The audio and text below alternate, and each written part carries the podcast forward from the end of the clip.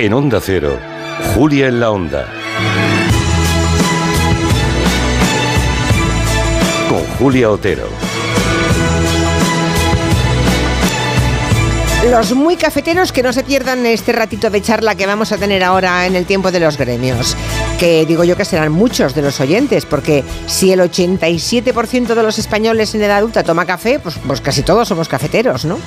El 70% lo toma a diario y el promedio son dos tazas de media. Brr, qué escasos van algunos, yo son cuatro como mínimo.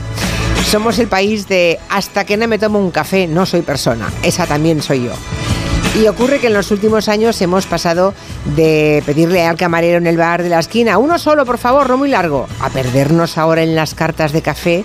Hay unos locales preciosos y modernísimos. Bien, tenemos tres tipos diferentes de tostado. No quiero tres diferentes tostados, solo quiero un café. ¿Qué me pondría si le pidiera un café? Nada, antes le explicaría los que tenemos. Póngame el café número uno. No me interesa la palatabilidad. Hay una auténtica revolución cafetera, que lo sepan. El conocimiento y el gusto por el café, por el buen café, ha crecido, está creciendo, se ha sofisticado y fíjense que no hay paro, o sea, no hay baristas suficientes, se llaman así, de bar, baristas, para cubrir la demanda que hay en este sector. Lo de buscamos barista, por lo visto, en, muchísimas, eh, muchísimos lugares, restaurantes, hoteles, cafeterías así especializadas, ya lo van colgando porque no encuentran. Son como si dijéramos los sommeliers del café. Así que vamos a conocer en qué consiste este mm, perfil profesional en el que, como decía, no hay prácticamente desempleo. Teníamos previsto que Marcos Zoya estuviera en Barcelona, porque se desplazaba de Madrid a Barcelona por razones de trabajo, pero con esto de la tractorada, Marcos, buenas tardes.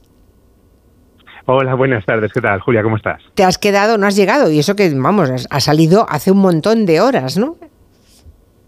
Pues mira, estoy ahora mismo en mitad de Lleida, un sitio precioso, Muy pero bien. es verdad que dejan un poco de la mano de Dios y nada, aquí tan a gusto. Bueno, pero fíjate, tendrías que haber llegado a Barcelona creo que hace varias horas, o sea, has pillado problemas por los tractores, imagino, ¿no? Efectivamente, hemos empezado justo, bueno, pues como 60 kilómetros antes de llegar a Zaragoza, a la- en el- la zona de Ariza, ya estaba todo eso ahí liado y nada. Bueno. Pues bueno, eh, aguantando el chaparrón y, y bueno, pues... eh, pues Ahí estamos, claro. puede, vaya. Hombre, era un mal día para la movilidad, pero bueno, ¿qué le vamos a hacer? Eh, Marcos Zoya es, es barista y no solamente eso, él también forma a otros. Eh, tiene una escuela en Madrid, eh, en Barcelona. De, de ellas han salido cientos de profesionales y como hoy que viajaba a Barcelona, pues habitualmente creo que viajas por toda España, Marcos, eh, para asesorar tanto en la elección de maquinaria, elaboración de cartas, materias primas, todo eso, ¿no? Efectivamente, nada, eh, la verdad que, que vivo, vivo un poco en la carretera. Eh, la verdad que, bueno, mm, poco a poco intento viajar poquito porque tengo un peque y tal y es más complicado, pero sí, no hay mes que no me toque ir a Barcelona o pues a Bilbao, Málaga, donde me llaman, vaya. Vale. ¿Y cómo es que te dio por hacerte barista? O sea, ¿esto cómo pasa en la vida? Cuéntame. Pues fíjate, eh, pasa un poco, no, no diré que por casualidad, porque yo tenía muy claro que, que el café me encantaba, pero yo me, me había dedicado mucho tiempo al mundo del vino, de manera tangencial, eh, más joven, porque yo ya tengo 40 años. Y bueno, trabajé en una revista de vinos y me invitaban a catas y demás, y yo decía, demonios, eh, sé que en el café tiene que haber algo más. Sí es cierto que en ese momento no había una industria tan potente como la hay ahora. Lo que más eh, se llamaba o se llevaba de moda era Starbucks o era Nespresso. Y bueno, decidí que me mudé a, Dublín y allí de repente eh, me, me- me explotó la cabeza, como, como suelo decir yo. Empecé a probar cafés diferentes y dije, esto es lo mío. Empecé a estudiar por mi cuenta y al final pues acabé formándome de manera formal con la Specialty Coffee Association, que es digamos el, el organismo que rige la formación a nivel mundial. O sea, que nada, sepan, me- que sepan los encantó, oyentes que. Irlanda es el lugar en el que se forman los, los mejores, los buenos, ¿no? Es Irlanda. Bueno, todos los países tienen ahora mismo un gran nivel, la verdad, pero sí es cierto que tanto Irlanda como Reino Unido, el norte de Europa, sí que nos llevaba a cierto adelanto. Está bien. Es curioso porque luego cuando vamos allí el café es asqueroso. Bueno, perdón, ¿eh? luego entraremos en detalles. Pero el café, el café británico, no Irlanda, pero el británico es horrible. Pero bueno, Mm, vamos a saludar a Mel Bueno, hay- Ranchel. hay de todo. Hay de todo, ya, bueno, ya. Sí, pero en el bar, digamos, en un bar cualquiera de España uno toma mejor café que en un bar cualquiera de Gran Bretaña, ¿o no? Son complicados ambos. Yo diré que son complicados ambos, cada uno su estilo.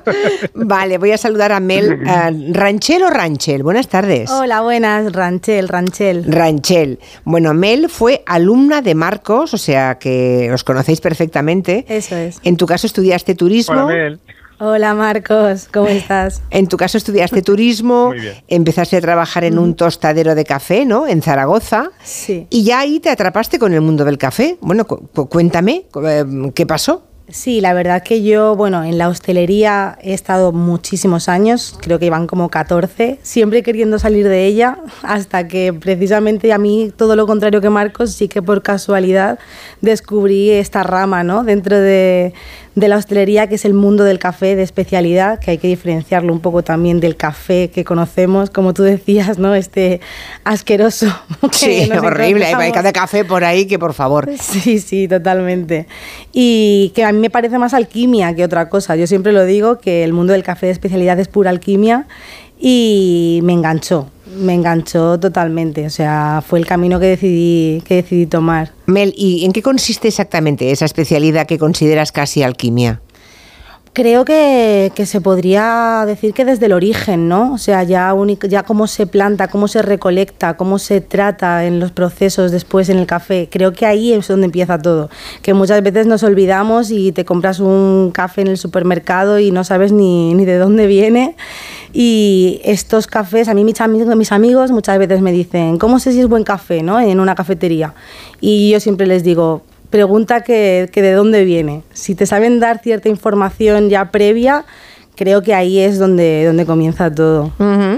Ah, mira, acaba de llegar un mensaje a través de Twitter, el- le digo a Marcos y a, y a Mel, que dice, pregunta si hay algún curso de barista para particulares que quieran iniciarse en el mundo del café, no para profesionales, sino para, para particulares que llevan meses buscando y que todos están dirigidos a profesionales que ya tienen un poco de experiencia. ¿Los hay, Marcos? ¿Hay cursos?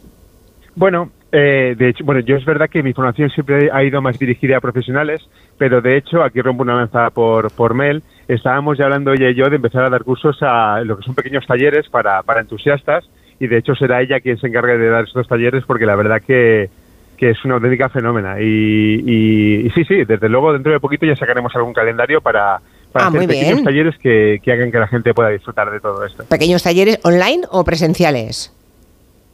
Presenciales, Presenciales. online, degustar online es muy complicado. Ya, muy ya, ya, ya, bueno, pero hay algunas nociones generales teóricas. No, no, no, no, no, sí, ¿No? por supuesto.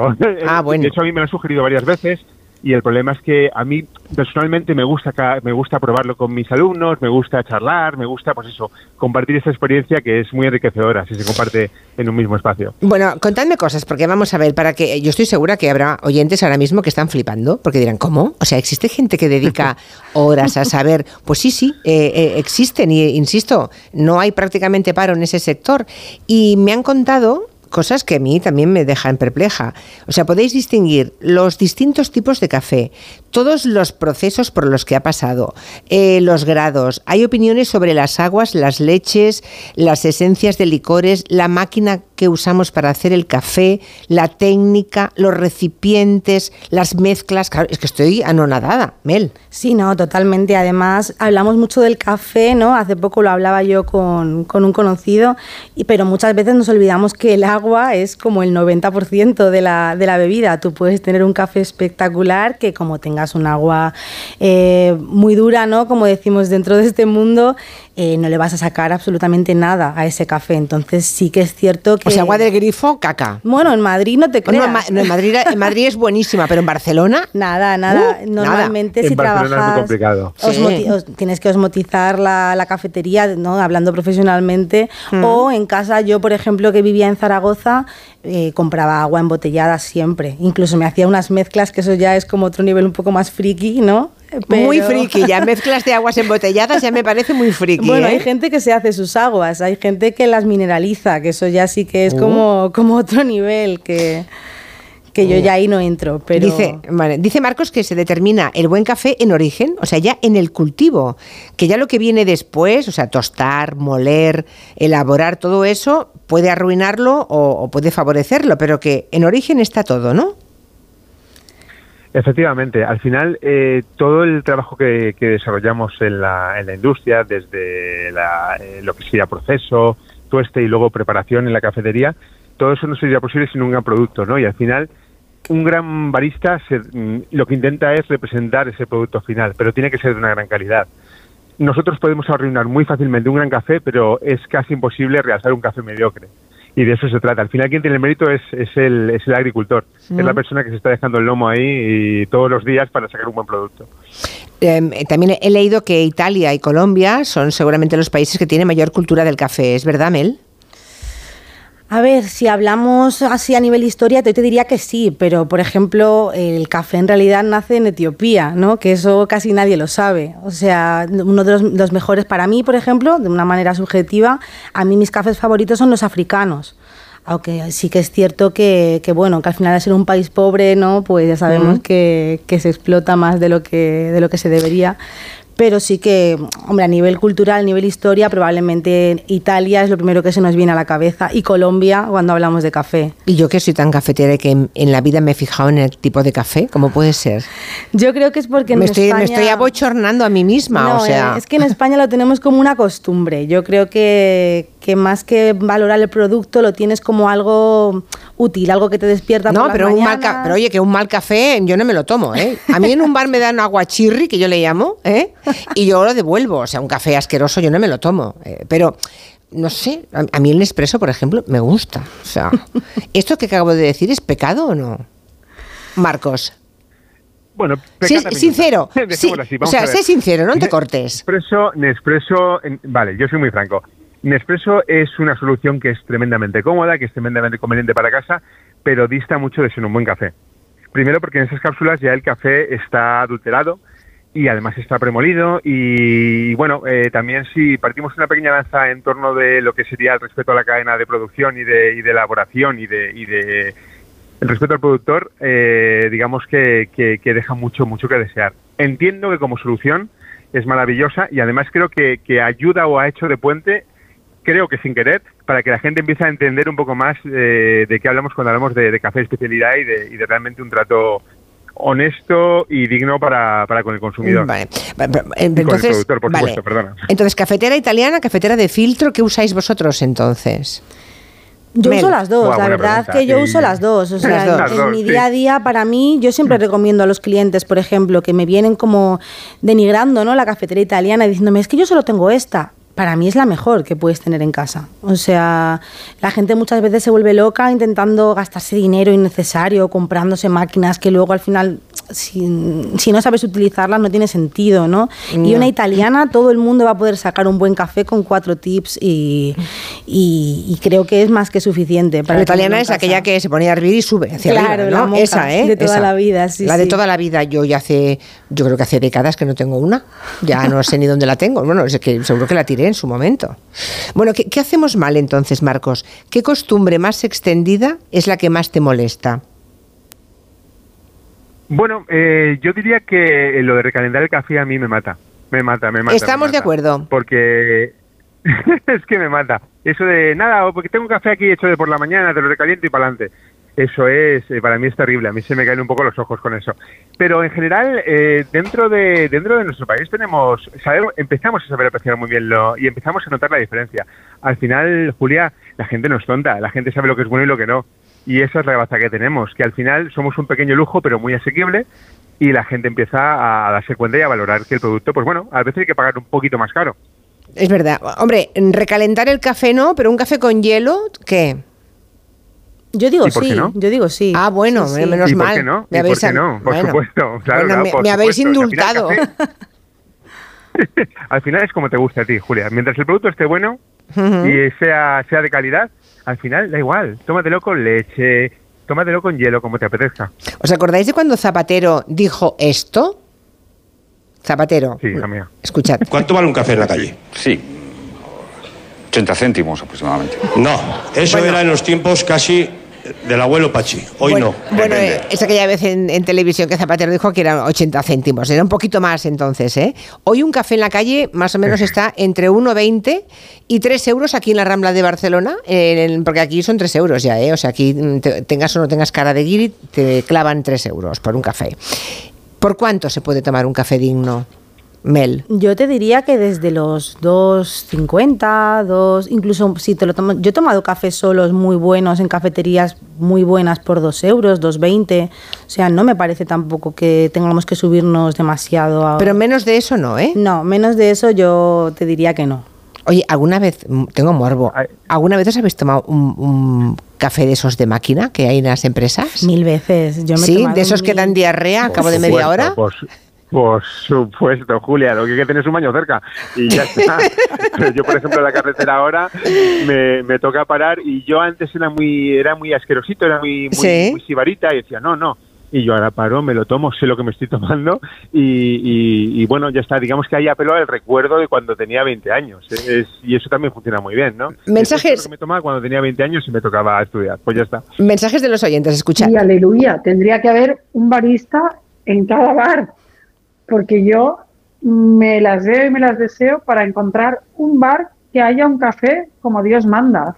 No te dan un café con leche, te dan leche con café. Horrible. que yo tengo la costumbre de ver los paquetes de los alimentos y el café siempre en la Argentina decían colombiano, brasileño y eso daba una categoría eh, o calidad. Pues en España ningún envase en los supermercados indican detalles del producto, ni origen, ni grado de tostado, eh, mezcla de, dice mezcla, mezcla de qué cafés y tostado qué porcentaje, para Ostras. dar ejemplos. ¿Cómo hacemos para valorar la calidad de los cafés envasados y molidos? Qué interesante, claro, es que si uno sabe tanto, efectivamente, en, en esas cajitas de café no pone nada. Nada, nada. ¿Y entonces qué, Marcos? ¿En qué podemos nada. fijarnos? Mira, yo recomiendo que, que si realmente queremos consumir un buen café, eh, lo suyo es salirse a lo mejor un poquito de los lineales de los supermercados, porque es muy complicado. El café al final es una fruta, ¿verdad? Y como tal es de temporada y se produce en, en pequeños lotes. Entonces, hay muy buenos tostadores en, en España que a lo mejor tuestan cantidades un poquito más pequeñas y no llegan a las grandes superficies, ¿no? Eh, tienes que irte a lo mejor a sitios un poquito más especializados Vale. o online o lo que sea. Y ahí sí tienes toda la, traza- toda la trazabilidad del mundo. O sea, hay que buscar, eh, y, y, por supuesto, eh, Mel, deduzco que moléis vosotros, ¿no? Bueno, nosotros, por ejemplo, yo en la cafetería, en todas las cafeterías donde he trabajado, podíamos moler el café al momento si lo comprabas el, el paquetillo allí, ¿no? Pero de todos modos, si Pero no... si no quedan molinillos, Mel, ya, no hay molinillos. Bueno, no te creas. Hemos tirado todos el molinillo. Pues ahora hay muchísimos... La gente se eh, empieza a comprar molinillos. ¿eh? Vale, vale. Te Esto va a ser dos- como los vinilos, los discos, Te ¿eh? cuestan dos duros al final. eh. Yo me lo, el mío es de Amazon y no te creas que te tienes que gastar cientos de euros en un molinillo para tenerlo en casa. Y al final es mejor molerlo al momento, claro, conserva mucho más todo lo que te pueda ofrecer el café. Yo decía desde el principio que se necesitan baristas en todas partes, supongo que en hoteles, en cafeterías especializadas, ¿no, Marcos? Así es, el problema es que, eh, No pues bueno, eh, es una formación que es complicada, es una formación que requiere de, un, de, un- de una atención al detalle tremenda. A mí me gusta compararlos con sumilleres porque tú cuando vas a un buen restaurante y te atiende un sumiller, ese conocimiento lo tienes que tener, ¿no? Y pues bueno, como ahora mismo hay tanta oferta y, y tan poca, tanta oferta de empleo y tampoco baristas, hay mucha rotación, hay mucha rotación. Vale. Pero sí, yo, vamos, creo que mi misión es esa, que por lo menos en cada lugar eh, donde, donde se sirva café, que haya alguien detrás de esa máquina contándote y preparando algo con, una calidad pues más o menos eh, correcta. Pues lo acaban ustedes de conocer, el gran formador, barista y formador de baristas de España, Marcos Zoya, y una de sus alumnas aventajadas, que ya sabe muchísimo, que es Mel Ranchel. Hoy se me ha olvidado contaros lo de aquel café que me, que me cobraron 20 euros, porque lo defecaba un roedor. ¿Sabéis de qué café os hablo? No me lo puedo creer, sí, claro que sí. ¿Sabes sí, que un todo sí, todo sí, el sí. mundo habla de ese café. Sí, pero yo me lo tomé y lo pagué, ¿eh? O sea, no, yo no hablo de oídas, o sea, ve- 20 euros un café en un restaurante muy Y fino. dime la verdad, Julia, ¿te gustó? No, ¿Te gustó? no. A mí tampoco. Vale. A mí tampoco. Bueno, ya, mira, respiro, respiro hondo. Gracias a los dos, Marcos Toya y Mel Ranchel. Hasta pronto. Qué interesante, qué interesante. Bueno, noticias de las 5, 4 en Canarias.